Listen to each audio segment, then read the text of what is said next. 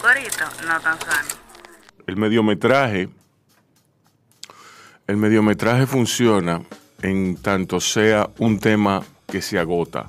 ¿Tú me entiendes? Que se agota, que, que tú no le ves más. ¿Tú me entiendes? Pero esto es un tema, es la vida de un poeta. Y es un tema muy interesante porque están las dos ciudades.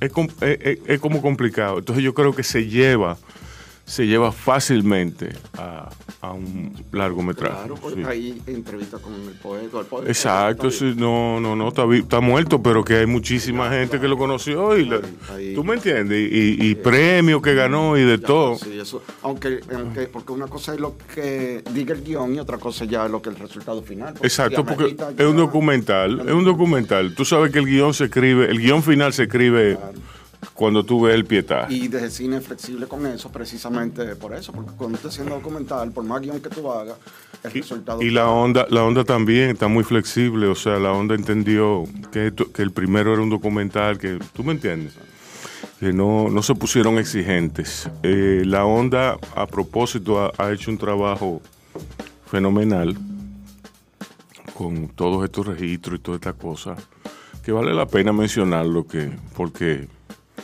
la cosa buena hay que mencionarla, ¿tú me entiendes? Entonces, eh, bienvenidos a Bao. Abao Radio. Estoy aquí con Francisco Valdés, una persona con quien he trabajado on and off eh, durante mi carrera. Él es director de cine, él es un director de cine bastante bueno, aunque él no lo crea, aunque él sea conservador y, y me diga que no, que no es así, que vamos a torearlo. Él es bueno, él es bueno y es un caballero. Él está aquí para hablarnos de su última película. Él tiene un largometraje ya que se llama De pez en cuando, muy bueno, muy light, muy, muy chulo, muy de sábado en la noche, con alitas picantes, eh, entre amigos, ¿tú me entiendes? Y, y bueno, ahora él viene a, a hablarnos de eso y de otras cosas más. Vamos a hablar de cine. Eh, y estamos aquí, esto es Baos Radio, y venimos después de estos mensajes de nuestros auspiciadores. Yo, disfruta el sabor de siempre con harina de maíz mazorca y dale, dale, dale, dale. La vuelta al plato. Cocina arepa, también empanada. Con tus hijos, ríe con tus panas. Disfruta en familia, una cocinada. En tu mesa la silla nunca tan contada. Disfruta el sabor de siempre con harina de maíz mazorca y dale, dale, dale, dale.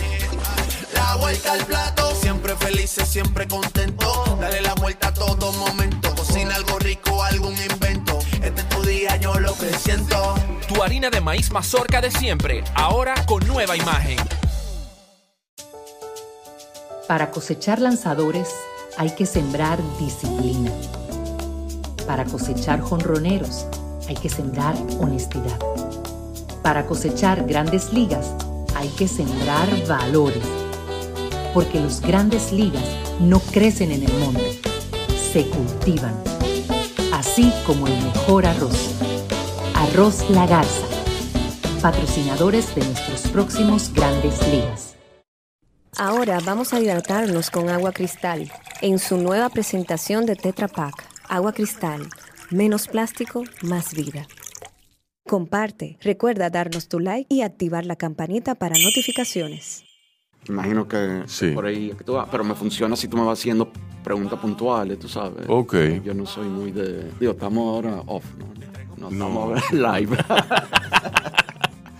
Bien. Mira, cuéntame de la película nueva. ¿Cómo Bueno, se llama?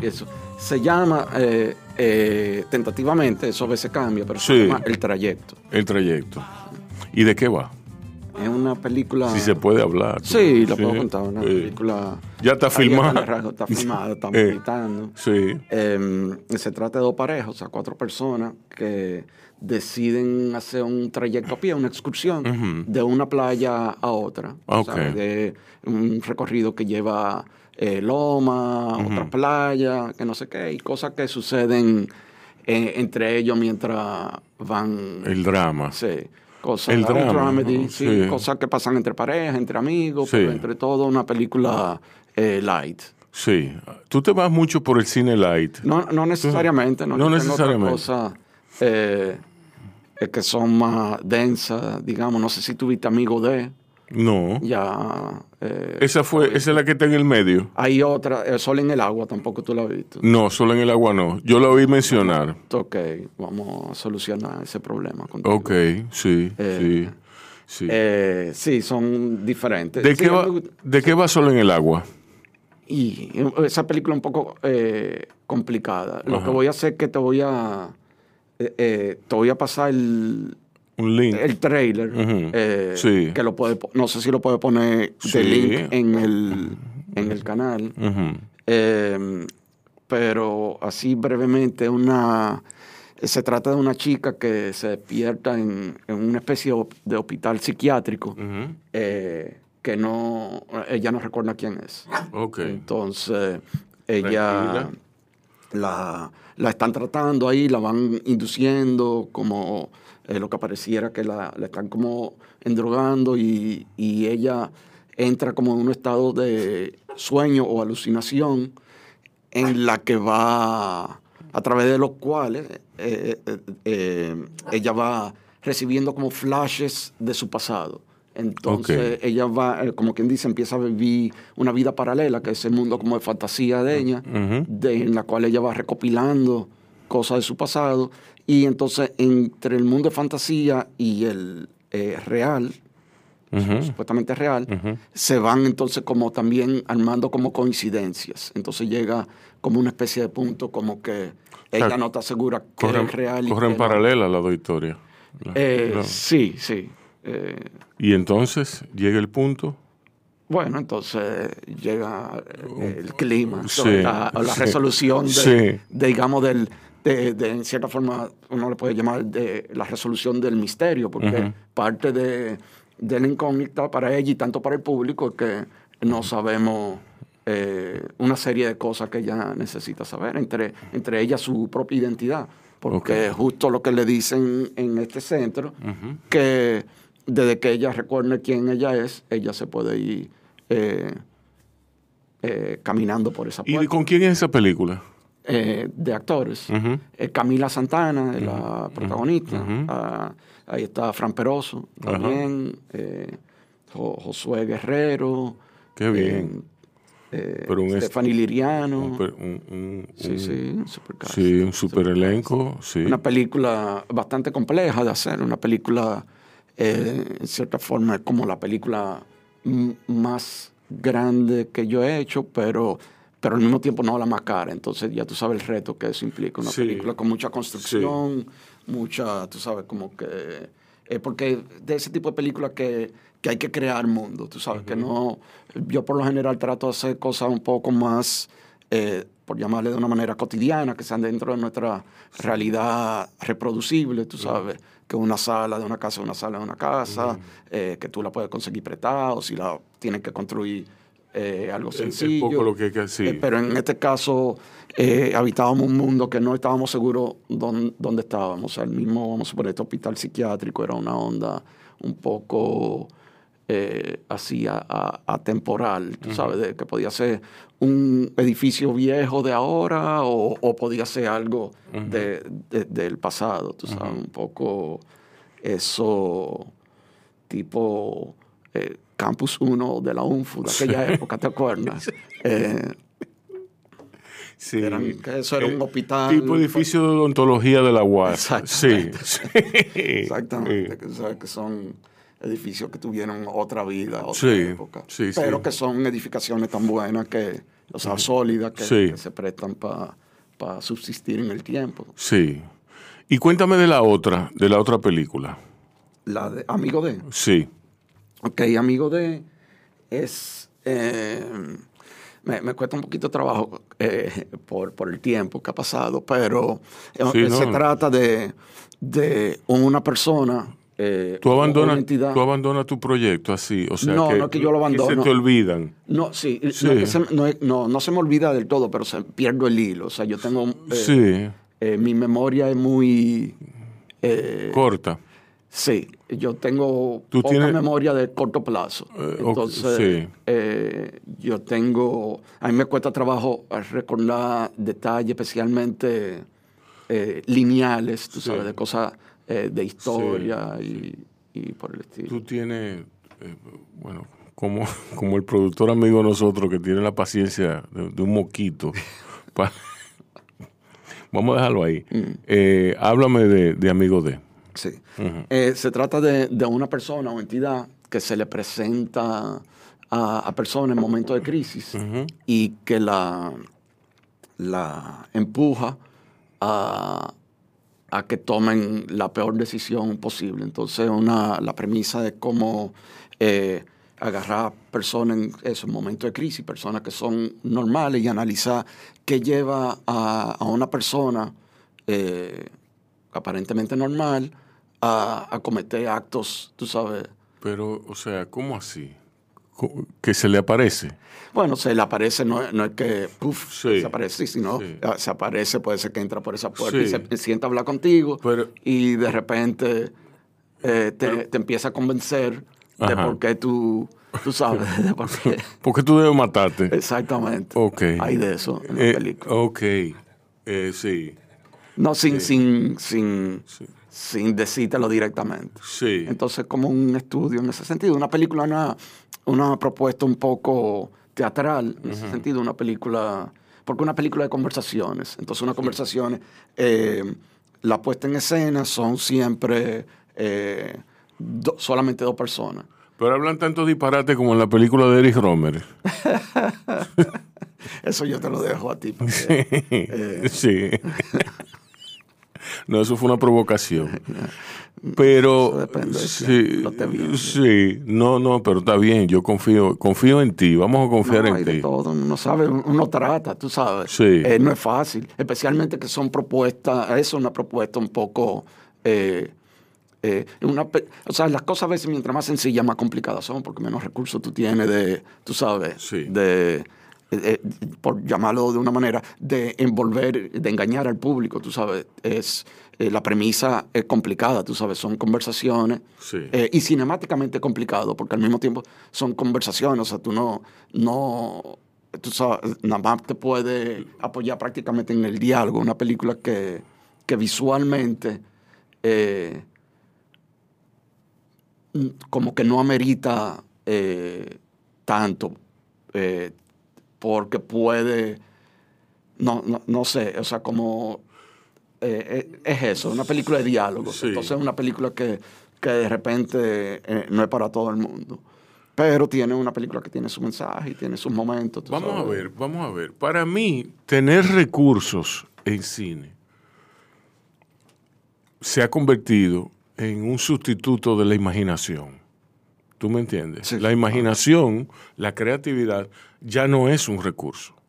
Ya no es un recurso. Entonces tú tener 60 millones de, pesos, te lo digo por decir una, cifra, una, cifra, eh, es un sustituto de, la, de, la, la, creatividad, el tú buscarle la vuelta, el tú decir, no podemos tirar esto firmar esto como, como, como, como, como está estipulado en el guion. En vez de tener un contingente de guardia, lo que tenemos son dos guardias que están armados con pistolas, no están armados con armas largas. Entonces hay que buscarle la vuelta. ¿Tú me entiendes? Entonces ahí tú te pones a trabajar. Sí, sí, sí es parte Entonces, eh, ¿tú me entiendes? A mí me gusta más eso, las soluciones verdaderamente creativas. Sí, pero muchas veces, perdón. Que, el, cine, que el cine se presta para eso. Claro. El cine, el cine es eso.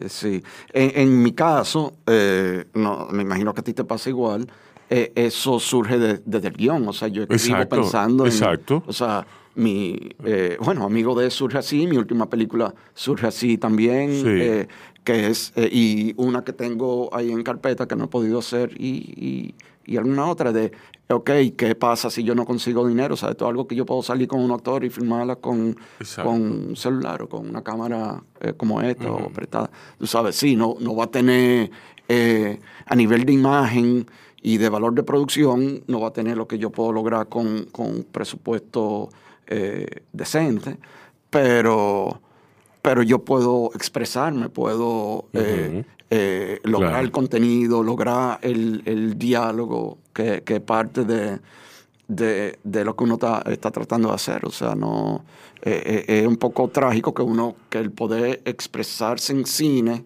o un medio audio- audiovisual, porque Sí. no tiene, o sea, hoy en día existe YouTube y, y otras cosas. Sí, Eh, la, muchas plataformas, muchas Sí, plataformas. dependa de, de- de recursos y, y- y presupuesto millonario. O sea, eso tiene su, tiene su lógica también. Tú sabes, el valor de producción. La gente está acostumbrada a ver cosas eh, Sí. bien hechas, bien actuadas, bien iluminadas. Y entonces Sí. es difícil a veces. Que eso no quiere decir que una película barata esté mal iluminada. No, no. eh, y, y lo contrario también. Eh, Exacto. Eh, sí, no quiere decir. sí. Qué vaina. Pero, sí, no- pero que hay un, un- un mínimo, eh, eh, como, hay, hay un mínimo común de lo que es el valor de producción estándar de películas de, ba- de, de bajo presupuesto, presupuesto módico, que son las películas eh, de nosotros caribeñas, tú ¿sabes? No estoy hablando de películas internacionales. Pero ya en lo que, en lo que tú eh, arrancas, que si abogado, que si el sueldo de este, el de aquello, el alquiler de la cámara, eh, tú no has salido ni a firmar, ya tú tienes 20 millones de pesos abajo Exacto. porque Sí. eso, todo tiene Así un costo y, y- y un valor. Entonces, si, si tú eh, pretendes hacer película al valor del mercado, que no es ah, que voy a salir con un amigo o en el tiempo libre o con equipo prestado, cuando Sí. se pueda, eh, estamos hablando de, de una cantidad de, Apreciable. de dinero Sí. que, eh, que es importante. Y eso es para cualquier película, por sencilla que sea. O sea, sin tú salir de tu casa y ya. eh, Un dinero. va un dinero. Un dinero. De todas las películas que tú has hecho, las cuatro películas, ¿cuál es la más cara? ¿Y cuánto costó? eh, lo- Los números exactos yo no, no, no me lo sé de todas. Eh, es difícil, ¿sabes? Porque tú sabes que el, el- el dinero, el valor del dinero va variando en el tiempo. Yo me acuerdo de cuánto me costó eh, de vez en cuando, que Ajá. fue mi primera película.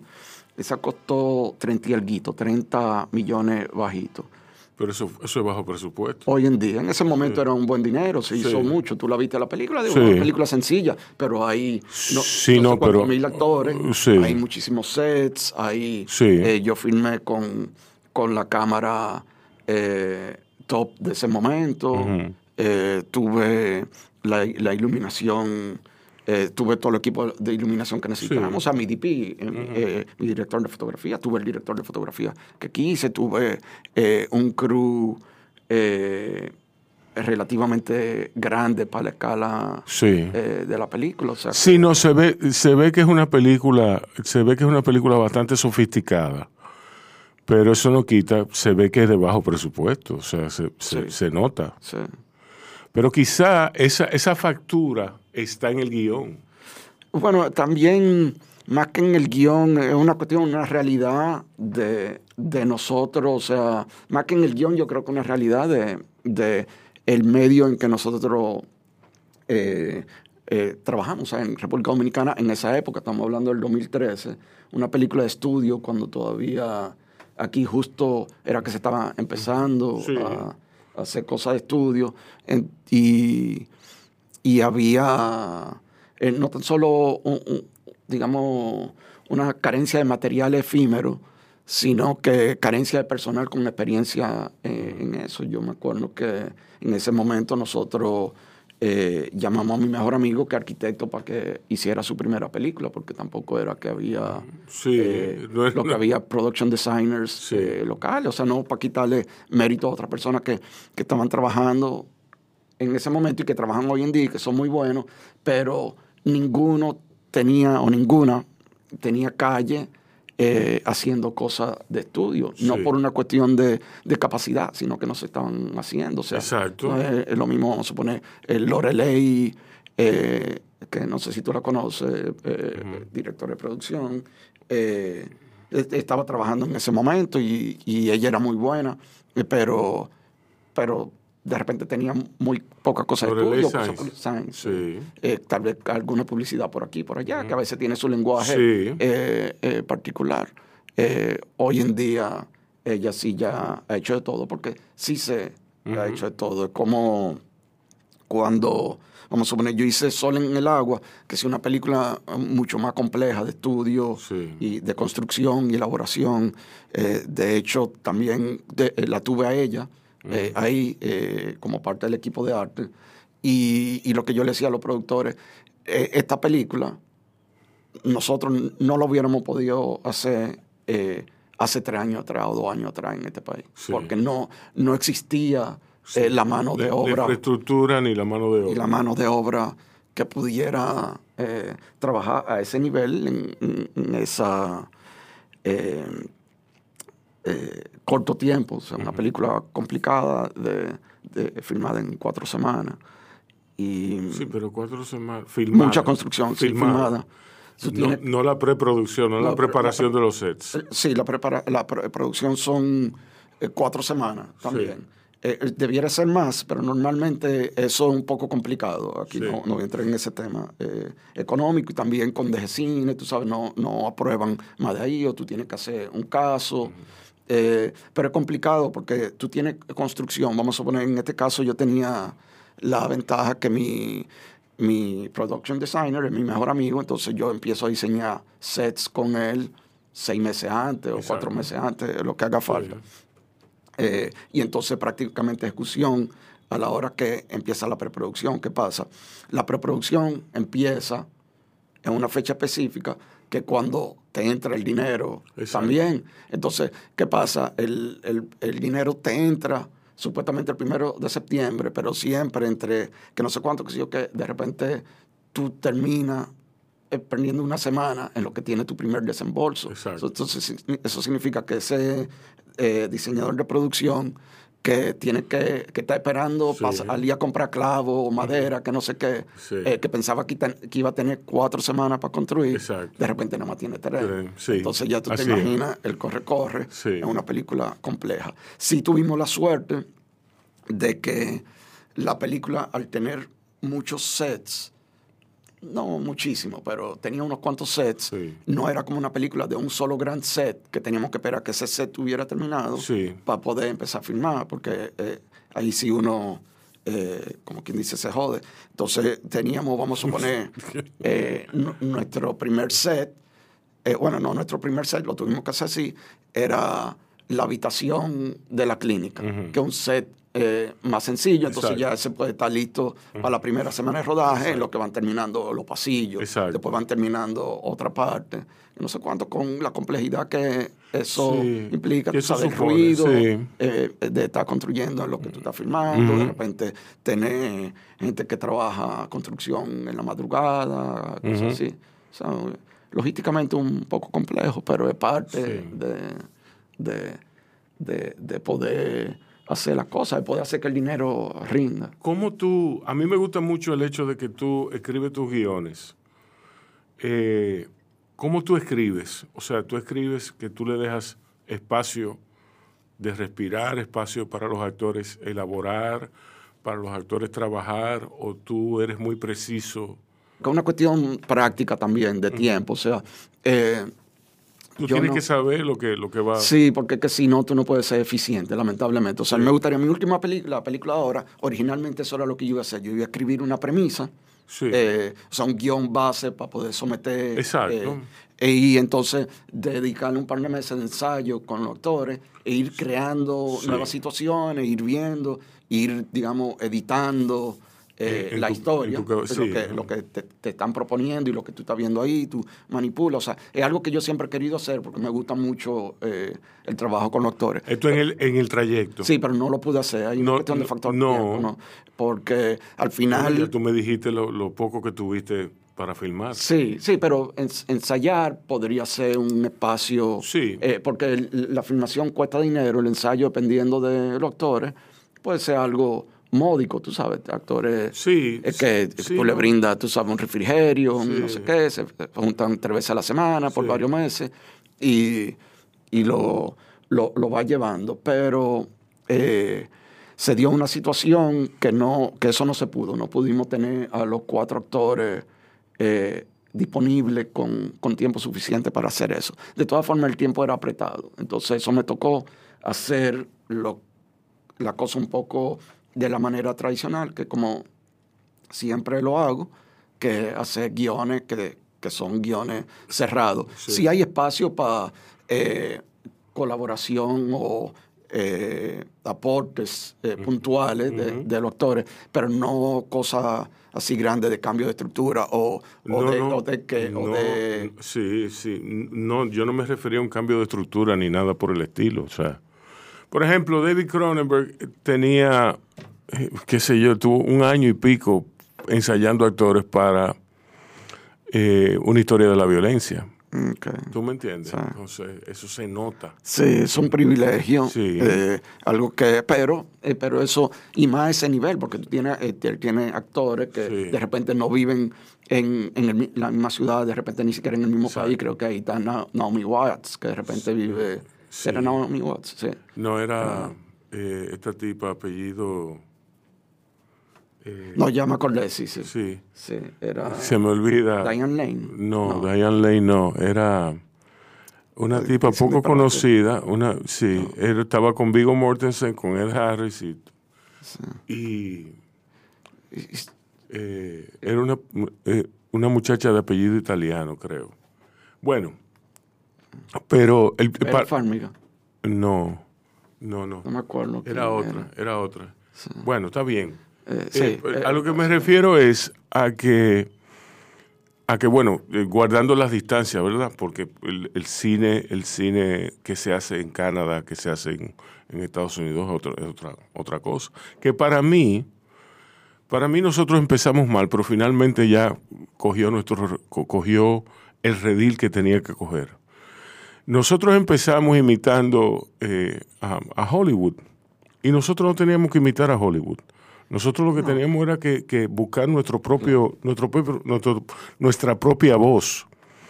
Entonces, eh, empezamos por Hollywood y empezamos por lo peor de Hollywood. ¿Entiendes? Entonces, nada, yo, yo entiendo, entiendo que, que empezamos mal, pero por algún sitio hay que empezar. Mm, sí. Eh, es normal, o sea, es el referente. Eh, eh, Obligado. Y, también hay un componente que, hay que tomar en cuenta, que el componente, eh, o sea, nosotros tenemos una ley que nos ayuda bastante, pero hay un componente comercial, o sea, tú ves lo que vende, lo que la gente compra, y hay una tendencia natural de poder, de querer eh, emular eso para poder capitalizar lo que el, el, esfuerzo y la inversión. Por suerte la ley y, y un poco la la caída de la taquilla en el cine dominicano ha dado cierta apertura a, la exploración, a, propuestas, de más valor, sí. Porque ya no existe, o, en raros casos, eh, pero prácticamente no existe lo que cuando yo empecé existía, que era, ah, tu, película tiene que ser de tal y tal forma, tiene que tener a esta persona o este tipo de persona para que... Eh, sí, no, pero eso fue, hasta eso fue hasta el otro día. Eh, sí, lo que pasa es que eso ha tenido, eh, eso ha sido como un medio moribibi, o sea, ha tenido... Hasta el otro día, hace tres años. O sea, un, poco... lo que pasa es que ha tenido diferentes iteraciones. O sea, cuando, cuando yo hice de vez en cuando, ya eso había cambiado bastante. Inclusive, eh, la, ¿cómo se llama? ¿Quién manda? Le dio un giro de que, o sea, tiró como el, último cañonazo. O sea, porque ya eh, eh, se había caído la taquilla para lo que era el, cine no, no tan eh, comercial, aunque si tú la ves ahora en retrospectiva, tú dices, concho, pero ahí estaba Fran Peroso, estaba, Nashla, era una comedia, pero en ese momento era diferente, o sea, eh, eh, ninguno de los dos eran tan taquilleros como fueron después, y el género era... era Nobel, aquí la comedia romántica en ese momento. Exacto. no, aquí se estaban haciendo otro tipo de comedia. y, y, entonces se vio como un poco de, de esperanza de que, ok, esto le dio un, una, una apertura al cine de, de, de, que la gente va a empezar otra vez ahí a ver películas, a, o otro tipo de público, otro tipo de película y, y nada, eso fue como, como quien dice un... Un, respiro. Eh, sí, pero fue como un caso único. O sea, no, no fue replicable. Sí. Eh, se pensó que eso iba como a... a abrir una escuela. A, a, abrir, sí, un, abrir un público. Sí. Porque... Eh, eh, y, y, no pasó. Y nada, normal, o sea, eh, Sí. eso tuvieron suerte, eh, la El, película el cine, gustó. el cine es una inversión bastante eh, volátil. Va- sí, bastante volátil. Aquí en todos los lados, o sea, sí, o sea. aquí en todos lados, así mismo. Lo que mismo pasa es. que, que tú te vas a, a, a la industria de Estados Unidos de, de cine y, y la maquinaria de publicidad y mercadeo eh, Sí. es muy fuerte. Entonces, por lo general, recuperan de una Exacto. manera u otra. Tradicionalmente, eso ha cambiado también con... Pero eh, sí, eso ha ido, es otro tema, eso ha ido cambiando mucho. Pero es lo que, por ejemplo, hay gente que a veces me dice, pero ¿por qué aquí no podemos hacer películas, qué sé yo? Ya eso se está haciendo poco, la película de bajo, mediano presupuesto, eh, drama en Hollywood, que dicen, ah, no, que, que George Clooney hizo una película de, de 6 millones de dólares, eso no es tanto dinero, aquí se podrían hacer cosas así, y vendió tanto, bueno, lo primero que está George Clooney, ¿no? La- eh, que, que vale un millón. eh. Sí. Eh, por ponerte un ejemplo, pero puede ser Nicole Sí, Kidman, no sé sí. cuánto. Todos ellos han hecho películas medianas. Pero no es solamente eso, ¿ok? Le hicieron hasta por eh, 500 dólares la película, pero después la agarra a Paramount o quien sea y le mete 35 millones de dólares en publicidad. Y en Entonces- distribución le mete todos los cines que ellos tienen. Claro, Y le mete todo, le mete todo, sí. Entonces es eso. Entonces tú no puedes decir que una película eh, de George Clooney o de Hollywood, de cualquiera eh, de, de allá, que es de bajo presupuesto porque costó 500 dólares, porque esa película costó 32 Exacto, millones exacto. con 500 dólares. Exacto. Eh, y entonces, si tú no tienes esos 32 millones, eh, Exacto, exacto. tú no, no puedes No, es que- es así. competir a esa escala. Es así. A mí me da risa cuando dicen aquí que, que- que- y me da risa los, los, los realizadores, los productores, que admiten poner unas palmitas en, en, en el afiche, selección oficial de tal festival, cuando eso no significa nada. Eso significa que te van a pasar, que tú entraste al concurso. Eso no significa que tú ganaste. No, pero una selección depende del festival. Sí. O sea, una selección Sí, es algo. sí, sí. O sea, yo lo he hecho también. Pero no Sí, porque yo lo haya no. hecho. O sea, yo lo veo válido en el sentido de que. No, de que un- a, lo que me refiero es que quien se lo cree, quien, quien cree que ya ganó, ah, no. ¿tú me entiendes? Claro que no. no. Van tu mama, por ejemplo. Te de vi ahí. de- sí, sí. Yo no me he visto. Sí, irresponsable, Está irresponsable. en Netflix. No Sí. sé si en. Creo que en el Netflix Internacional. En Netflix Internacional, sí. Van tu mama costó cero pesos. O sea, se- No. se- se- no, no. Fue, no, o sea, no, Fue un lío asumido por Iván. sí, pero eso tiene un, un, un valor económico porque. Sí, no, y, eso- eh, o sea, porque si tú lo traduces a peso, que él asumió mucho sacrificio, pero tuvo que conseguir dinero de todas formas para Sí. pagar a gente, pagar servicios, hay cosas que no, Sí, sí. que no, No, son él me gratis. pagó a mí. Ok, imagínate, Ah, no, pues era rico. Eh, tú sabes, o sea, Iván es un tipo súper eh, eh, resourceful, eh, Sí, eh, eh, lleno de recu- inglés, recursos. Pero un tipo súper hábil, o sea, un tipo que, eso, que tiene la capacidad de, de hacer que una película que le costó 10 pesos que parezca que le costó 40. Exacto. Eh, pero, pero de todas formas, los 10 pesos hay que A conseguirlos. lo que me refiero es a que fue escogida eh, para representarnos en los Óscares.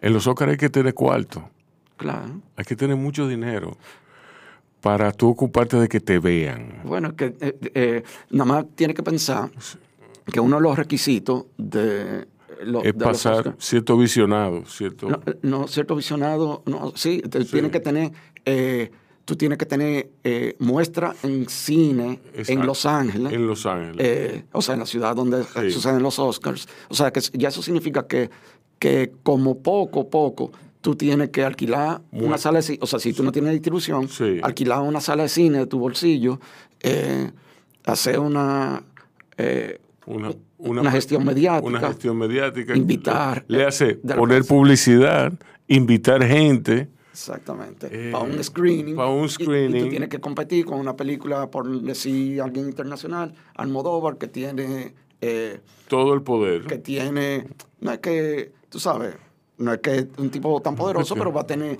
eh, eh, la película la van a presentar en cine en Nueva York, en, en Arkansas. En, Mira, mira ahora, mira ahora lo que está pasando en los Oscars. Netflix invierte en Sin Novedad en el Frente. Ok. Yo no entiendo bien, pero de donde yo vengo, esa película no podía ser. Bueno, si fue en la parte de distribución, sí. O sea, la película la hacen, tiene su factura, está en alemán, la agarra Netflix, la distribuye. Sí. Ok, ahí sí, ahí sí pasa por una película extranjera. Pero no si Netflix le metió dinero antes. No, Lo que yo pasa es que yo eso- lo veo, lo no, veo sí. bastante confuso. Sí, lo que pasa, pero hay reglas para eso, yo no me las sé, o sea, me puedo Sí, especular un exacto. poco ahora. Yo- no, yo porque vi, vi, anoche vi precisamente, estaba viendo la última secuencia, que me parece muy elegante, y ahí mismo entró el documental. Y yo, pero me parece extraño, muy extraño, que tenga, que, el- que, el- que, el- que los productores sean eh, gente de Netflix. Sí, no, no, no, no eh, según tengo entendido, no, no, no importa tanto, porque tiene que ver una cosa, Ah, eh, bueno. o sea, el- el- y muchas de las películas, especialmente las películas eh, que no son, eh, que son europeas o películas internacionales, suelen tener fondos de, de, de diferentes eh, fuentes. Algunas son coproducciones, otras no. Sí. Pero muchas veces tiene que ver con la geografía y con el idioma. Entonces Sí. vamos a suponer, No, me imagino que habrá algo también estipulado en, en- en términos de ley de el monto de la inversión. Sí. Para ser una película, para ser una película considerada extranjera debe tener un, un Sí, pero monto que- del que tiene que financiamiento. Netflix tiene pata, de repente en toda la- un, exacto. un Netflix eh, Ruso, alemán. un Eh, Netflix existe exacto. Un, existe un Netflix Sí, latino sí. que originalmente Sí. estaba en México, ahora está en España. Entonces en tienen España, como, aunque tengan el sello, tienen como canalizar eso, pero aunque no, no fuera así, o sea, olvídate que por ahí hay uno que se quedó fuera de los Sí, Zócalos, hay un sí, alemán sí. que tú puedes estar seguro que llamó a su abogado, No, llamó a todo el mundo. Daniel Brühl está ahí, o sea, que, que- que ha estado en los dos, en los dos, que ha bateado para los dos equipos. Eh, ese, él es, es el, él es Eh, catalán, alemán. sí. Sí. Ah, qué Él- bien. Él, actúa en español también y catalán. Sí. Eh, es el de, ¿cómo se llama? El de, la de Tarantino, la de... Sí, la de Tarantino, la de eh, la, de la de Fórmula 1 también, que él hizo de, Esa no le vi. de Nicky Lauda. Muy buen actor. Sí, sí, muy eficiente. Yeah. Y es productor ejecutivo. Entonces, ¿qué te iba a decir? Eh, sí, porque él es, eso, él es mitad alemán, mitad catalán, eh, y, y se ha movido en, en los dos medios. Exacto. O sea, él ha vivido... eh, de hecho, una vez me lo estaban recomendando para alguien que lo conocía, de un momento, que, que en ese momento él estaba viviendo en, Barcelona. En fin, eh, lo que te iba a decir, vamos a suponer una película neozelandesa o que sea en inglés, eh, que, perdón, eh, no- aunque sea extranjera, no califica, por lo menos antes era así, no califica como para los premios Mejor Película Extranjera porque está en inglés, Ok. a pesar de ser una Sí, película eh, el, el idioma de factura. Se- puedo estar equivocado con eso, pero recuerdo. O quizás si, tiene un porcentaje. Sí, yo lo había oído también. Yo había oído de lo de los porcentajes. Sí, pero lo, lo Pero- idioma eh, sí. eh, te descarta. Sí. Que, eh, eh, Bueno, sí, por eso Nueva York no puede. Continuando con esta conversación tan interesante con Francisco Valdés, a mí, bueno, los estudios, el hecho de que, por ejemplo, Lántica esté aquí, el hecho de que Ángel Muñiz tenga Quitasueño, también le ha dado otro aire al cine dominicano eh, y más eficiencia en la ejecución de los presupuestos. ¿Tú no piensas?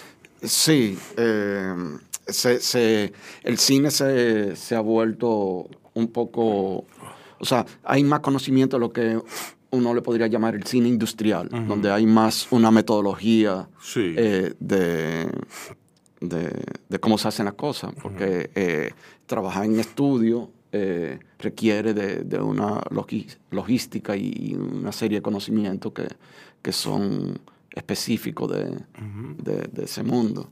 Y, y nada, sí, eso, eh, eso ha ido creciendo. Por eso lo que te comentaba de la película Sol en el Agua, Sí. de que es una película para la escala de, de, de presupuesto que nosotros manejamos aquí, una película bastante compleja en uso de estudio. Sí. Y, y por eso, eh, antes de, de haber, o sea, si lo hubiera filmado un par de años antes, no hubiera sido un, un desastre total. ¿Por qué, La ejecución. ¿Por qué tú te fuiste por el, por el lado... eh, por el lado... eh, ¿Por qué atacaste el guion del trayecto de manera tan personal? O sea, de, de sin DP, la hiciste tú la cámara, Sí. tú fuiste cámara, camera operator, Sí. tú fuiste el, el, el box bunny. el- Sí, bueno, tuve otros en otro departamento, otro Sí. Bugs Bunny, era eh, parte, era una, porque era una fue- un película- crew mínimo. Era un crew mínimo, era eso, una cuestión de, de A mí se me ocurre que un, road movie, un verdadero es que un road movie a sí, pie. Sí, a pie. la estructura exacto. es esa. Eh, sí, eh, sí, eh, tengo, justo estaba pensando. ¿Por qué? ¿Por qué? ¿Por qué te, Bueno, una te cuestión dio- de, pre- de presupuesto, de lo que hablábamos ahorita. Al final tuve un presupuesto, o sea, tú pude eh, eh, trabajar bien, pero siempre pensando en eso, de que, ok, si yo no consigo eh, el dinero que cuesta eh, todo esto, eh, cómo, o sea, hay una forma, un plan B de cómo yo podría eh, realizar esta película y un poco viene de ahí. También filmamos muy pocos días, filmamos en 10 días y, y para algunas cosas los crew mínimos ayudan porque hay cierta Exacto. agilidad Sí, en, en trasladarse, en... en- Sí, y en, y en toma de decisiones, no hay, tú sabes, en, en proyectos más grandes. O sea, tú no tienes, si tú eres miembro de un equipo, tú no tienes a quién pasarle la papa caliente. Sí. Entonces, eso crea una respuesta inmediata Sí. en cuanto a las necesidades. Tú sabes, estamos aquí, ok, tenemos que resolver tal situación y somos nosotros tres, se sabe qué tiene que hacer cada Exacto, cual. exacto. Mientras que, que si eh, tú Pero tienes un es, un buen- asistente... es una buena escuela. Sí, sí, es, una- es la escuela eh, low budget. Sí. Parte de, también tiene que ver con, con el amor por el quehacer, tú sabes, Sí. de, de que eh, es un buen ejercicio. O sea, Sí. muchos de los proyectos eh, yo lo, lo asumo como eh, ejercicio y, y retos para ir creciendo y aprendiendo, porque todo, o sea, como un, como, como da un paso hacia atrás para ver las cosas desde, desde otro punto y, y a veces no seguir envolviendo en una maquinaria donde todo se va poniendo cada vez más grande y más complejo. Y tú terminas siendo como un engranaje que, que gira eh, y gira y llega un momento que tú giras y giras y tú no sabes por qué tú estás girando, simplemente porque tú eres parte de, de- de un todo mucho más complejo y de cosas que, que se salen de tu control. Entonces, como vamos aquí, vamos a pensar Sí, todo desde, sí. desde a, mí me alegró, básico. a mí me alegró mucho ver, ver, ver, lo, lo, lo mínimo del crew. Tú, tú tienes una foto en la playa. Sí.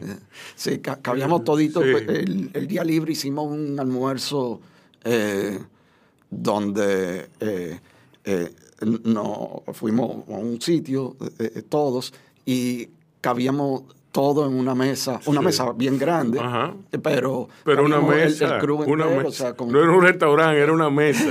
Sí. Sí, exacto. Exacto. Eh, una mesa en un restaurante grande, pero cambiamos todo y eso era súper lindo. O sea, trabajar en un proyecto donde, donde todo el mundo se conoce eh, Sí. cara, eh, cara a cara y, y donde, donde eh, fue un rodaje fuerte, o sea, eh, pero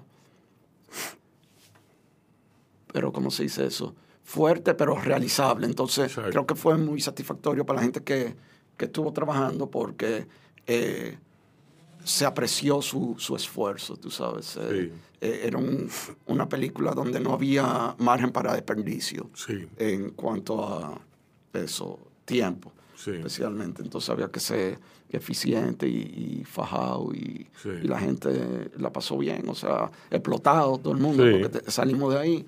Pero, pero la gente siempre de, de buen ánimo y ganas de seguir cuando terminamos. O sea, fue muy especial. Bueno, señores, a ver el trayecto de Francisco Valdés a revisar toda su filmografía. Yo mismo tengo que revisar parte de ella.